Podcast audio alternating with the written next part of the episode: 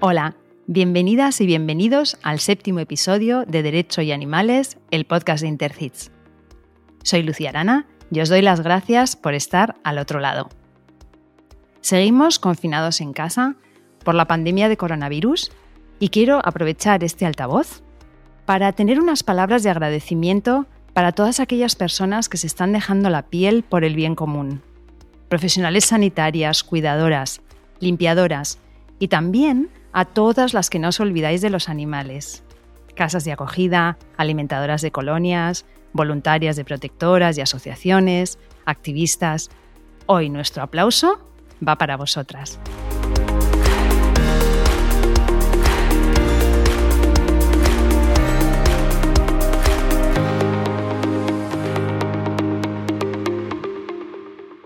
Yo, por mi parte, estoy especialmente feliz por tener una invitada que tiene experiencia en defender a los animales, tanto desde el voluntariado de calle como desde los tribunales. Rebeca Huertos Domingo, magistrada. Bienvenida y muchísimas gracias de corazón por acompañarnos hoy. Muchísimas gracias a vosotros por haberme invitado. Rebeca, como hemos comentado antes fuera de micrófono, me vas a permitir que te tutee, algo que la verdad que te agradezco mucho. Y voy a empezar repasando muy brevemente tu biografía. Accediste a la carrera judicial en el año 2007, prestando servicios primero en un juzgado mixto en Guernica Lumo y posteriormente en juzgados de instrucción de Bilbao y de lo penal en Baracaldo, ambos en Vizcaya, que también es mi tierra. Actualmente eres magistrada del juzgado número 2 de Burgos. Eres también ponente habitual en congresos, cursos, eventos y miembro experto de Intercits. Pero además de tu trayectoria como jueza, has sido voluntaria en protectoras de animales y también casa de acogida, una labor que a mí me parece especialmente valiosa e importante y que sigues desarrollando en la actualidad. Y luego, si quieres, pues podríamos profundizar un poco en este punto. Muy bien. me siento muy afortunada de tenerte hoy en el, en el podcast. Y antes de empezar a entrar, digamos, en nuestra materia de hoy, sí que me gustaría que nos hicieras una valoración personal de este momento tan extraordinario que nos está tocando vivir con la pandemia? Pues mi valoración personal, dejando fuera aparte todo lo que ya has comentado, de todo el agradecimiento que hay que hacer a tantísima gente que está saliendo de casa mientras los demás tenemos el privilegio de poder quedarnos encerrados y protegidos, es que espero que todo esto Mm, valga para algo positivo, que cuando otra vez podamos ir a la calle, hacer nuestras vidas normales, que algo haya cambiado, que todo esto sirva para algo, que se saquen cosas positivas, que haya algo productivo de tanto sufrimiento, tanta pobreza que se va a generar y tanta gente que lo está pasando mal. Yo personalmente intento fijarme en que de todo lo malo sale algo bueno y espero que cuando todo vuelva a la normalidad de esta pesadilla, que es como una película de ciencia ficción. Pues tengamos algo positivo de lo que hayamos aprendido, nos haya dado tiempo a este parón de nuestras vidas a reflexionar, a ser conscientes de lo que hacemos cada día, de lo que no hacemos y nos sirva para algo toda esta experiencia. Que aprendamos algo, ¿verdad? Y en cuanto a tu trayectoria vital, Rebeca, cuéntanos, ¿siempre supiste que querías ser jueza? ¿Tenías vocación o cómo, cómo llegaste hasta, hasta aquí? Pues yo llegué hasta aquí porque mi abuelo era abogado. Entonces mi abuelo era un, eh, bueno, murió muy joven cuando mi madre tenía 14 años y entonces eh, mi abuela, que yo adoraba a mi abuela, pues siempre me hablaba, me contaba historias de él, de casos que tenía y me lo contaba siempre como desde la, supongo que también ella, pues eh, edulcorándolo y tal, que solo defendía a la gente en la que creía, que se levantaba de la reunión si creía que su representado estaba mintiendo, que defendía a gente que no tenía dinero y que una vez le pagaron con un cordero que tuvieron que atar en el baño porque no sabían qué hacer con él, pero no querían decirle a la persona que no se lo aceptaban. Entonces, cuando mi abuelo falleció, mi abuela no tocó nada de él. Ella dejó todos sus libros, dejó sus notas, sus cuadernos, todo, y entonces lo podía yo coger y mirar y tal y cual. Entonces, yo creo que todas esas historias, pues esa idealización de mi abuelo, del que todo el mundo hablaba bien porque pues, murió tan joven y se ve que era una persona pues muy maja, porque por la, por la calle y eso, la gente, ah, qué majo tu abuelo y tal, pues eso sirvieron como para hacerme yo también esa idea que quería ser como él, que quería hacer derecho, estudiar leyes y, tal. Entonces, luego cuando llegué a la facultad, claro, me di cuenta que esa idealización de que tú defiendes al que crees, no es así. O sea, el abogado tiene una función en el sistema que tiene que hacer que funcione el sistema. Tienes que defender a alguien y defenderle muy bien, le creas o veas que, es culpable. Entonces eh, di un paso más y dije, bueno, pues yo no quiero quedarme en esa situación, yo quiero hacer justicia, quiero decidir, quiero como decir la última palabra. Y entonces eso me hizo tomar la decisión de opositar. y, lo tuve súper claro ya desde tercero o cuarto de carrera que quería opositar, que quería ser juez Mm, es una posición durísima, pero bueno, yo me visualicé en esa posición y luché por ello y pues tuve la suerte de conseguirlo. Jo, qué bonito, ¿no? Ser jueza para hacer justicia. Es que me parece tan simple como, como poderoso, ¿no? Y entonces, si no hubiera sido jueza, pues, ¿qué te hubiera gustado ser en otra, en otra vida paralela? En otra vida paralela, pues supongo que siempre hubiera acabado en las leyes. Yo creo que si no hubiera probado, pues hubiera sido letrado y lo hubiera hecho por lo mejor que hubiera podido. Y seguramente hubiera acabado en el mismo sitio, ¿no? Desde otra posición, pero también vinculada a alguna protectora, al derecho animal, de alguna forma yo creo que hubiera acabado aquí, que este era mi, mi sitio en la vida, fíjate, sí, sí. encontrándome con, con vosotros también. qué bien, pues entonces vocacional total. Sí. Bueno, y entonces el tema por la, de la sensibilidad por la protección de los animales te viene también desde niña. ¿Hubo alguna vivencia que, te marcó? Pues la verdad es que no, que, o que fui la típica niña que le gustaban los animales como a todos, ¿no? Y que mis padres nunca me dejaron tener animales en casa porque éramos tres hermanos, ya tenían bastante con nosotros. Tuvimos, me acuerdo, el único animal que pudimos conseguir fue un conejo que luego nos daba tanta pena que estuviese todo el día encerrado que decíamos, ¿cómo, cómo hemos hecho de, tener un conejo? Bueno, y nada, la, la, sensibilidad realmente me llegó cuando, bueno, después, durante la oposición, mi hermana nos eh, compró, ella adoptó un perro en la protectora, pero como en ese momento no había perros pequeños y mi madre decía, no, no, en todo caso un perro pequeño, pues compró un perro pequeño. Y así acabamos teniendo perro en casa, que luego al final ese perro fue mi chipi, el que me quedé yo toda la vida, y es a través de, una vez que es la forma en que mucha gente entra en contacto con la parte animalista, ¿no? Comprar un animal y después ser consciente de todo lo que ocurre con esos animales que no están tan bien cuidados como el tuyo. Luego lo normal es que la gente no vuelva a comprar, ¿no? Que esta ha sido mi caso y el de mucha gente que conozco.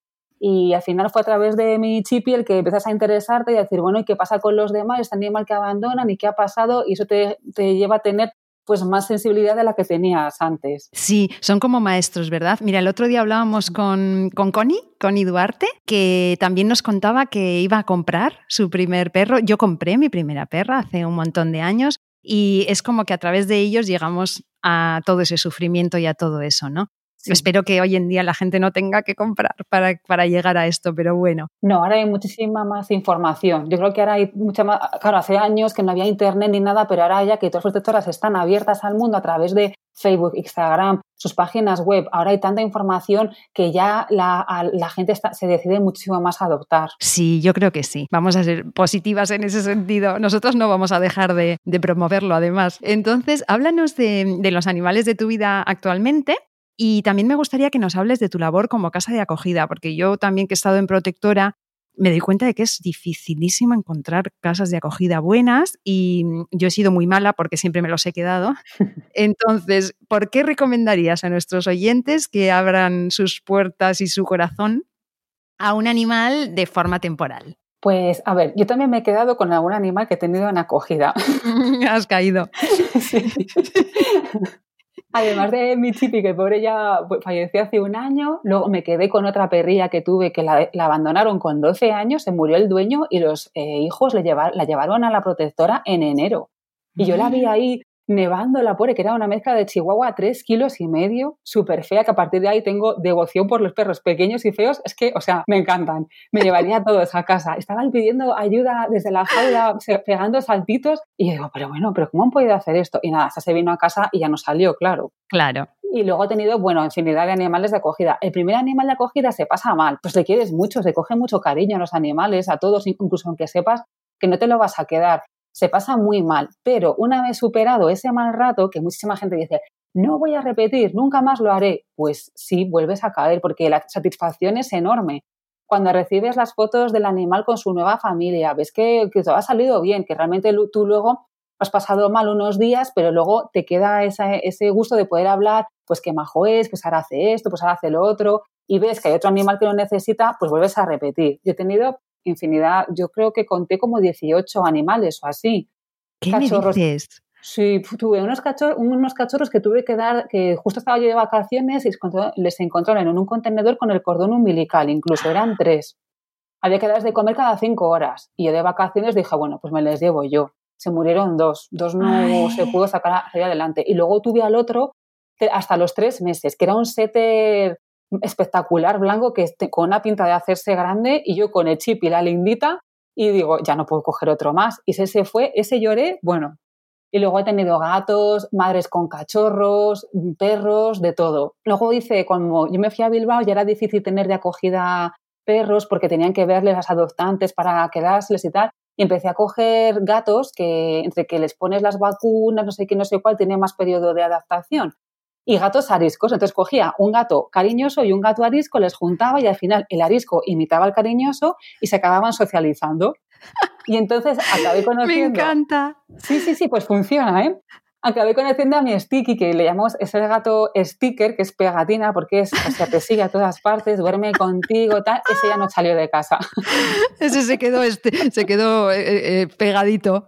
Pegadísimo. Y luego en Bilbao también, en el verano pasado, el verano del 2018, Aquí en Burgos se encontraron la asociación Pro varios gatos, muchos gatos con mucha infección de ojos. se quedaron con varios tuertos, pero había uno que no sabía ni siquiera si veía algo, aunque sí que parecía que veía.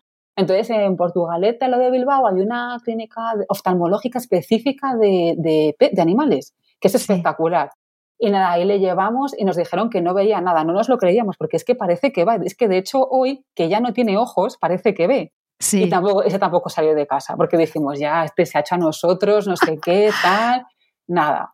Y la última que he tenido ha sido otro gato que la encontraron atropellado, que hubo que operarle tres veces, quizá perdita. Bueno, maja, no majísima, y se la ha quedado mi suegra, porque es súper cariñosa. Está mi suegra encantada con ella. Se ha quedado en la familia. Entonces, ahora, en este momento, por allí alrededor en tu casa, ¿cuántos eh, peludos hay?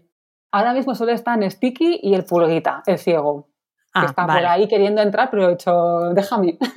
por si acaso, ¿no? Por si acaso se te sube al, micrófono. Sí. No nos importa, es bienvenido. Si quieres, pasamos ya un poco a, este, este tema de, bueno, de, tu, de tu labor como jueza. ¿no? En otros episodios comentábamos pues, con Eduardo Olmedo que la figura de, de operadores jurídicos, sobre todo pues, abogados, jueces, crea mucha expectación, ¿no? A mí, a mí me encantan las películas de, abogados y las series y yo creo que a la gente le gustan mucho, pero la verdad es que lo que me doy cuenta es que la gente no tenemos ni idea de la realidad del día a día de vuestro trabajo.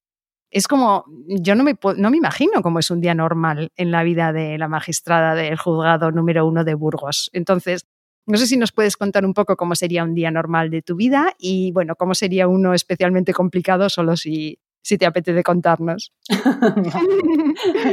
pues mi día a día es, o sea, yo soy magistrada de instrucción, ¿no? Entonces lo que hacemos es investigar delitos. Nos llegan delitos de todo tipo, salvo los delitos, pues, narcotráfico, organización criminal, terrorismo, que lleva a la audiencia nacional. Y eso es fuera parte, pero el resto, todo tipo de delitos. Entonces, cada día se reciben las denuncias del abogado, de un particular o un atestado de la policía. Entonces, yo lo leo digo, pues efectivamente, aquí sí que hay delito y sí que hay indicios de quién es el autor, que es lo más importante. ¿Cuántas pueden ser cada día, por ejemplo? ¿Cuántas nos tenemos que imaginar, así más o menos, ¿eh? una media? Pues a lo mejor como mínimo tres o cuatro. Y en día que más, diez atestados. Mm, vale. Que se supone que la policía, por ejemplo, hace un filtro y solo nos envía los que hay indicios de quién ha sido.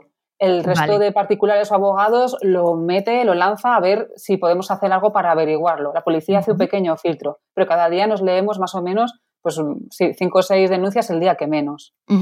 Entonces de la lectura sales, pues quién es el investigado, ¿Qué, o sea, quién es el supuesto autor, testigos, quién ha sido perjudicado, qué se puede hacer, em, pedir a bancos datos, pedir a, las telefonías datos, pedir a la policía que haga una investigación, que busque a este, que busque al otro, que averigüen, huellas. Entonces todo esto se acuerda y se va haciendo. Entonces cada día yo me leo, me leo las denuncias, acuerdo lo que se tiene que hacer en lo nuevo y voy practicando lo viejo. Tomo declaración al uno, al otro o leo lo que se ha practicado ya a ver cómo va, si necesito más y cuando digo, vale, hasta aquí hemos reunido toda la prueba y efectivamente hay un autor y hay unos hechos, se redacta un relato contando todo lo que hemos eh, recogido, las pruebas y qué delito creo que hay. Y eso se envía al fiscal y el fiscal decide si efectivamente eso lo lleva a juicio o no y lo enjuicia, la vista oral del juicio la hará un juzgado de lo penal o si el delito es muy grave y tiene más de seis años de prisión, la audiencia provincial. Y luego, además de todo eso, también cada lunes hago delitos leves, que son pues hurtos al descuido, siempre de menos de 400 euros, eh, lesiones leves de hematomas o pequeñas heridas que no requieran ni puntos ni tratamiento médico, estafas, todo este tipo de, cosas pequeñas que directamente llegan la denuncia, ya se sabe quién es el autor, quién es el perjudicado y se les cita directamente a un juicio. Y luego están los días peores, que son los de las guardias, en las que no sabes qué puede pasar. Tú llegas allí y puede ser que te pidan una entrada de registro porque creen que no sé quién tiene drogas en casa, una intervención telefónica porque creen que este otro ha hecho tal. Y luego van llegando detenidos de hechos eh, graves que la policía entiende que tiene que detenerles porque, o, mm, porque, no, porque quieren, que, eh, quieren evitar que sigan cometiendo ese día más delitos o no están correctamente identificados etcétera, entonces te los traen y luego hacemos juicios rápidos, que es, por ejemplo, alcoholemias, ¿no? Conducir borracho. Pues le citan a la guardia y directamente ese día sale condenado y sin carné. Si se conforma con la pena, dice, vale, vale, que soy responsable porque evidentemente poca prueba hace falta y me voy con mis tantos días de multa, tantos días de prisión y tantos días sin carné. Y eso es más o menos lo que hacemos. Y cuando hablas de guardia, ¿quieres decir que estás, no sé, 24 horas, 12 horas? ¿Qué significa la guardia? Pues la guardia, por ejemplo, en Burgos somos cuatro juzgados, estamos una semana al mes cada uno. Una semana completa, en la que yo me llevo el teléfono todas las noches de esa semana y tengo que estar pendiente de que el teléfono funcione, porque me pueden llamar en cualquier momento, porque hay un detenido, porque ha habido, por ejemplo, un asesinato y tengo que ir a levantar el cadáver para recoger todas las pruebas del delito o cualquier incidencia que haya con la policía que me pueden llamar para que yo les oriente lo que tienen que hacer con, con un delito que se acaba de cometer. Es una semana entera, de miércoles a miércoles. Entendido. Qué bien explicado, Rebeca, qué bien, gracias. Mira, entonces, enlazándolo ahora con los delitos, digamos, de, maltrato animal, ¿no? Cuando te presentábamos y hablábamos de, de ti, tienes esa doble perspectiva que a mí me parece interesantísima, porque por un lado eres una ciudadana voluntaria, defensora de los animales, y por otro lado eres jueza. Entonces, tienes una visión como muy global y muy objetiva de lo que es la problemática del maltrato en nuestro país y también de lo difícil que es en la realidad, en el día a día, investigarlo y enjuiciarlo. Entonces, ¿qué, qué nos explicas en ese sentido?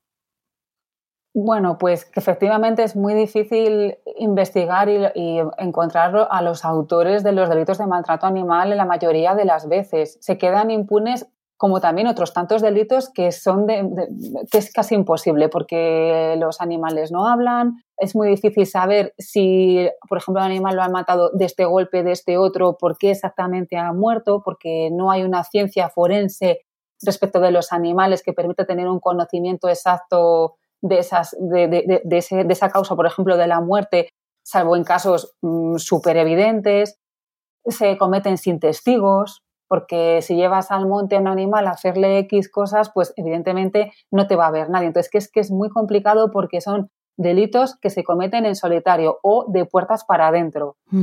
Y desde mi perspectiva de, de, mm, voluntaria en protección animal, sí que tengo en cuenta a la hora de, de, investigarlos, claro, conocimientos que tengo, digamos, de mi día a día, que eso que sí que me permiten, pues, eh, yo, yo, sí que sé cómo funcionan los chips, que por ejemplo compañeros míos puede que no lo sepan si no han tenido animales. Sé que, por ejemplo, en un chip puedo conseguir quién han sido los anteriores propietarios. O sea, tengo conocimientos, pero claro, un juez tiene que saber de todo, tiene que tener un conocimiento infinito de tantas cosas. Impresionante.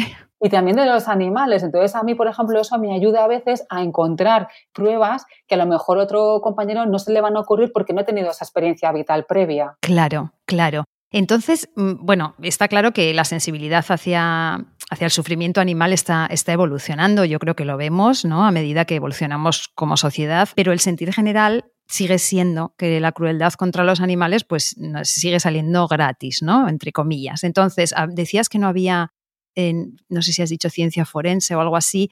Eh, ¿qué, ¿Qué tendría que cambiar desde la perspectiva de la judicatura para que avancemos en este sentido, ¿no? O sea, ¿crees que, existe, pues no sé, cierta indiferencia o incluso, pues, pues no sé, igual es desconocimiento entre tus colegas de profesión en relación a los delitos contra los animales? Pues mira, en mi experiencia en los delitos en que he tenido con animales es que hay muchísimos problemas por falta de recursos.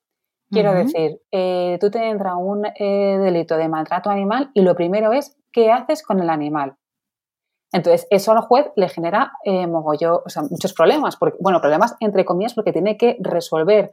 No puede decir, por ejemplo, al Ministerio de Justicia, habilítame una partida económica para yo pagar a una residencia canina y que esté el animal allí.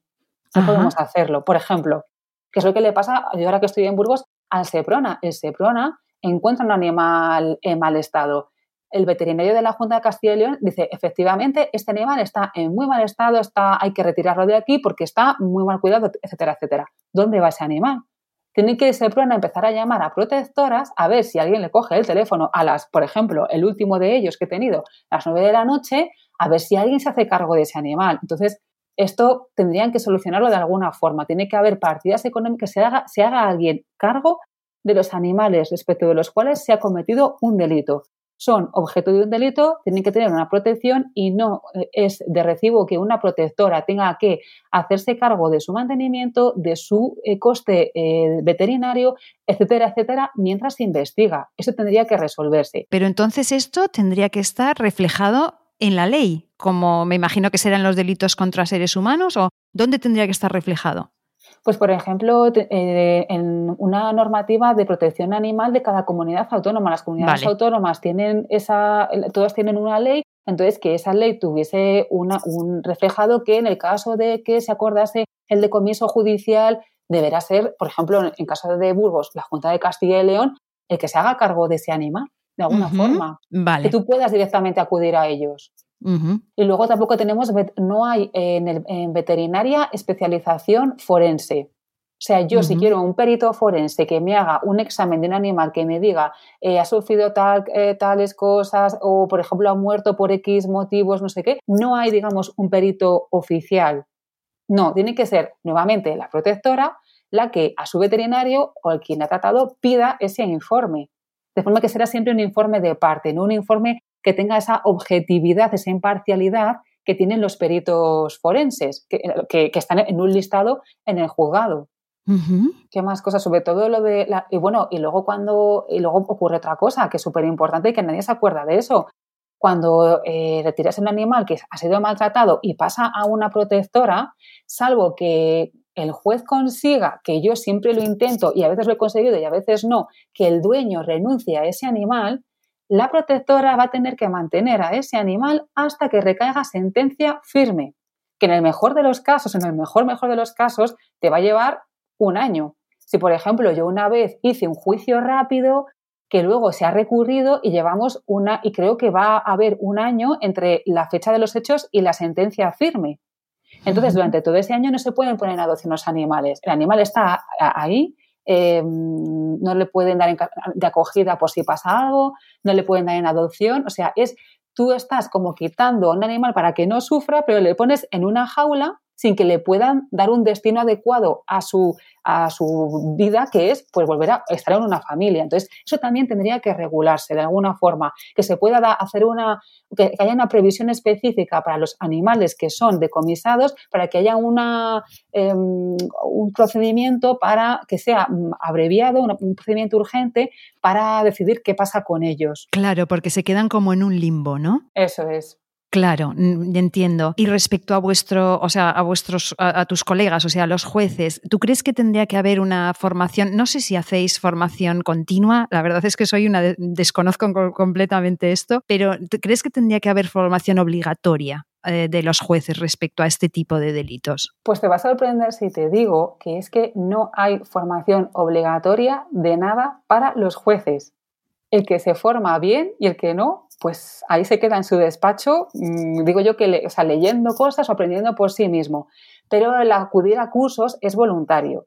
¿Qué pasa cuando se modifica un artículo del Código Penal o, de en mi caso, o el, del Código Civil en el caso de un compañero que esté en instancia? Que nadie te, nadie te manda, digamos, una explicación, no hay nadie por arriba que diga, oiga, se ha modificado esto, primero os lo comunico, o sea, para pues acaso estáis de vacaciones en ese momento y no, os vais a dar cuenta cuando volvéis a trabajar de que se ha modificado un artículo y además os voy a explicar eh, la modificación que conlleva, qué conductas quedan dentro, si es una acción, si una omisión, si es activo. No, o sea, no tenemos nada de eso. Eso sí que lo tienen los fiscales, que en eso yo les envidio. Tienen circulares de fiscalía cada vez que se modifica un artículo que les explican el artículo y nosotros muchas veces tiramos de ello. Entonces, ¿qué hace falta formación obligatoria? Sí, pero de todos los tipos penales, porque si no esto lleva a muchos errores.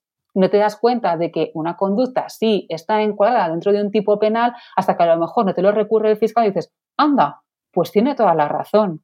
Ahí la fiscalía o en este caso la acusación particular hace una gran función porque nosotros, aunque queramos, no damos abasto de todo, mm, tienen que ayudarnos a conocer las cosas, tienen que darnos pistas y así para entre todos pues, que salga la causa adelante. Claro, e, eh, existe una percepción, ¿no? En, socialmente diría yo, ¿no? Sobre todo ah, cuando los casos son, son animales, las víctimas, que puede llegar a haber instrucción, puede llegar a haber una condena, pero dependerá de la sensibilidad del operador jurídico, del policía o, bueno, del juez, de la jueza con que, te toque, ¿no?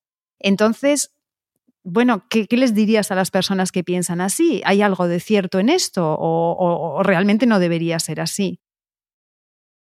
Pues hombre, sí que hay algo de cierto, porque mm, al final, bueno, toda la sensibilidad que tengas de tu vida te la llevas al trabajo, eso es así, pero de, muchos aspectos de la vida, incluidos los animales. Entonces, eso hace que te molestes, que, una cosa la tomes como más personal o te molestes más en ella, aunque trabajes en todas por igual, siempre va a haber causas que te lleven, o sea, que tú tengas más ganas de moverlas o no, eso es así. O sea, eso, eso porque somos humanos al final. Entonces también las dificultades que os he comentado, que te he comentado antes de, los problemas materiales o físicos de ejecutar lo que tú quieres hacer, también lleva a que la gente se desespere. Y diga, pues es que esto, ¿cómo vamos a hacerlo? ¿Cómo vamos a no sé qué? O entonces quieres hacerlo rápido para que cuanto antes salga, pues antes el animal salga de la protectora que te está protestando, lo que sea. Entonces, eh, aunque todos los jueces trabajan por igual en unas materias y en otras, sí que es verdad que yo me voy a molestar más, voy a buscar más, voy a intentar que el animal esté el menor tiempo posible, voy a buscar todo el resquicio legal, voy a estudiar, voy a mirar jurisprudencia, voy a, mirar lo que sea, porque tengo más sensibilidad. Eso es verdad. Claro. Entonces, para esto necesitáis eh, eh, un código civil, un código penal eh, muy claro, ¿no? Y más desarrollado y más evolucionado, ¿no? Por eso dan importante las últimas reformas, me imagino, del código penal que va dando herramientas para que los jueces las tengan y puedan ¿no? Pues, pues basarse en esto, ¿no? Claro. Eh, de todas maneras, es verdad que cada día con, el paso del tiempo vamos viendo, ahora no porque solo vemos coronavirus en, todos los medios, pero íbamos viendo sentencias, sí, sentencias condenatorias por delito de maltrato animal en los medios, ¿no? Entonces, no sé si tienes, aunque sea mm, en tu cabeza, un poco una, pues una percepción del aumento de, de las condenas en casos de maltrato animal. Pues no tengo estadísticas, eso es que las busqué para una ponencia que hice para Intercis, digo, a ver si ah. no, conseguí encontrarlas, porque quedan dentro de delitos contra el medio ambiente, entonces no conseguí específicamente encontrar, pero yo te voy a hacer el, comentario de que ha hecho mi letrada de la Administración de Justicia, que es la secretaria judicial del juzgado, que decía, no tenemos más que cosas de perros. Ah, porque yo tengo ahora mismo como cinco o seis causas de animales, cosas que han salido adelante y unos que, por ejemplo, intentamos averiguar quién era el que estaba envenenando unos gatos, incluso con una cámara que instaló el Seprona, y no ha habido suerte porque justo no ha salido a hacer el mal el autor de los hechos con la cámara conectada. Pero yo creo que sí, que cada vez hay más cosas porque hay muchísima más conciencia de cuando yo empecé a ayudar en las protectoras. Ahora esto ha sido un salto brutal, impresionante, de verdad. Es que, o sea, es que la gente no se lo creería cómo estaban las cosas hace 10 años y ahora. ¿Verdad que sí? Yo también tengo esa percepción y me hace mucha ilusión. Y ahora con la Dirección General de Derechos de los Animales, todavía más. Es como que vamos dando saltos. Qué bien. Me gusta, me gusta. Entonces, bueno, como ya sabes, en, cada episodio vamos comentando algún caso de maltrato animal que, bueno, pues a los invitados os ha impactado, os ha interesado por algún motivo o por otro. Entonces, bueno, cuéntanos qué caso has elegido y por qué lo has elegido. Pues he elegido el primer caso que tuve de maltrato animal, al que no pude definir como maltrato animal porque fue allá por el 2013, creo recordar, cuando cambió el Código Penal y solo había el delito de, o sea, no, no había, el delito tenía que ser que matases al animal, o sea, con resultado de muerte. Entonces, lo que yo tuve era una señora que tenía un caballo en, una, en un club hípico en Vizcaya. Entonces, tuvo como una discusión con el dueño del club hípico, pero una discusión de patio de colegio, de en plan, tú has dicho que me han dicho que tú has contado que has contado. Total, que el señor del club hípico decide que esta señora tiene que sacar al caballo de su box inmediatamente. Y el caballo tenía una herida en la pata, tenía que guardar reposo. Entonces, claro, esta señora pues empezó a buscar cómo trasladar al caballo, dónde llevarlo, porque a ver si había otro club hípico dentro de Vizcaya y ella podía seguir visitando al caballo todos los días, porque si no le daban plaza en Vitoria que estaba a una hora de pico, etcétera, etcétera. Entonces, este señor decide no esperar y coge, saca al caballo, le lleva una campa y, y, en el box pone un candado y todo que la señora llamó hasta un notario para decir, mira, ¿dónde estaba mi caballo? ¿Cómo le han puesto un candado al box y no puedo meterle? Total, que yo cuando recibí la denuncia digo, pero bueno, pues esto tiene que ser algo. Y con el código en la mano no era maltrato animal ni era nada más que coacciones. y lo llevé como delito de coacciones.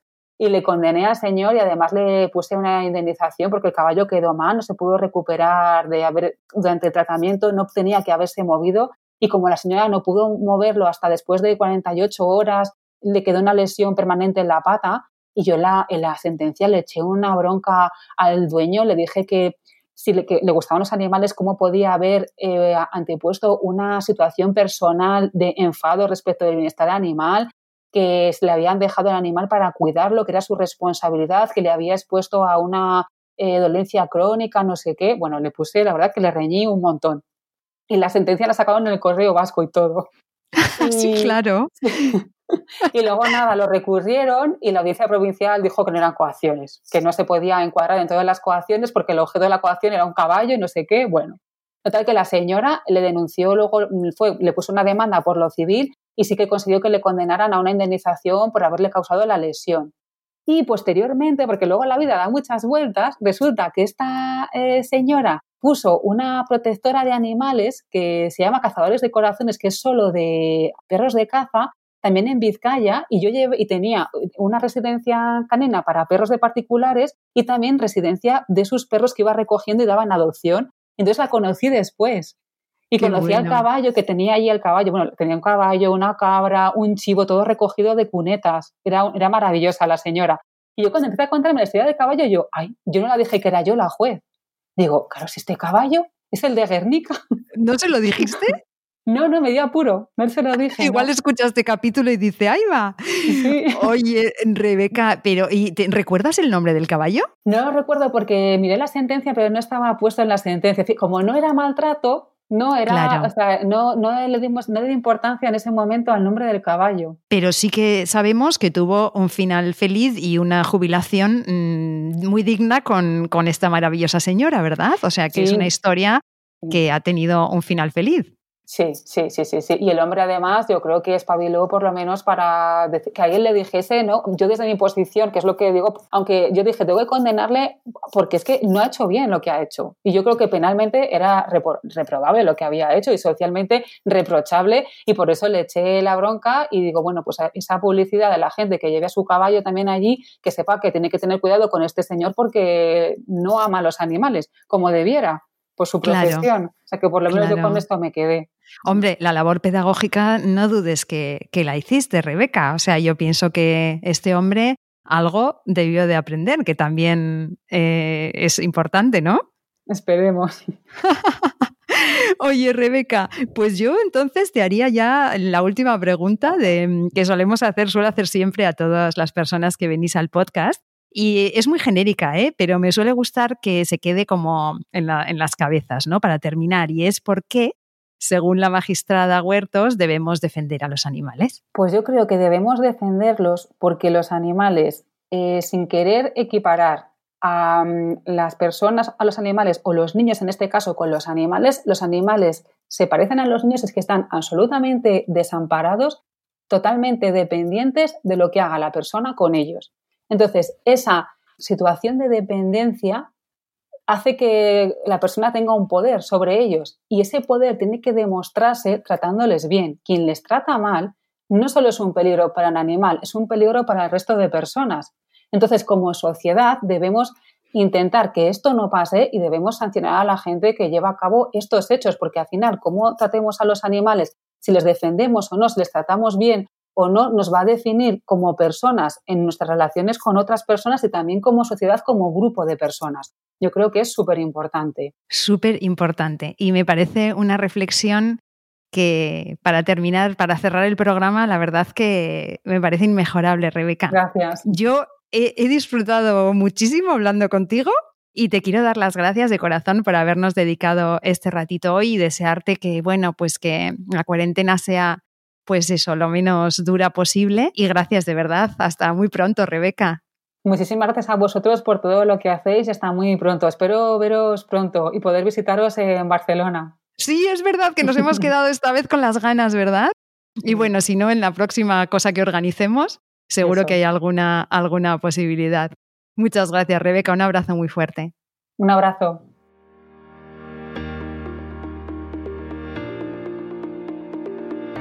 Hasta aquí, un episodio más de Derecho y Animales.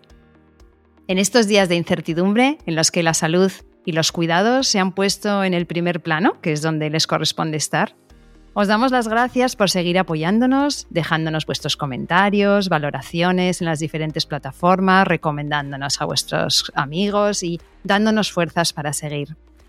Porque ahora, más que nunca, ha llegado el momento de defender la salud de nuestro planeta, que es la salud de todos los que vivimos en él. Ha llegado nuestro tiempo, el tiempo de los derechos de los animales.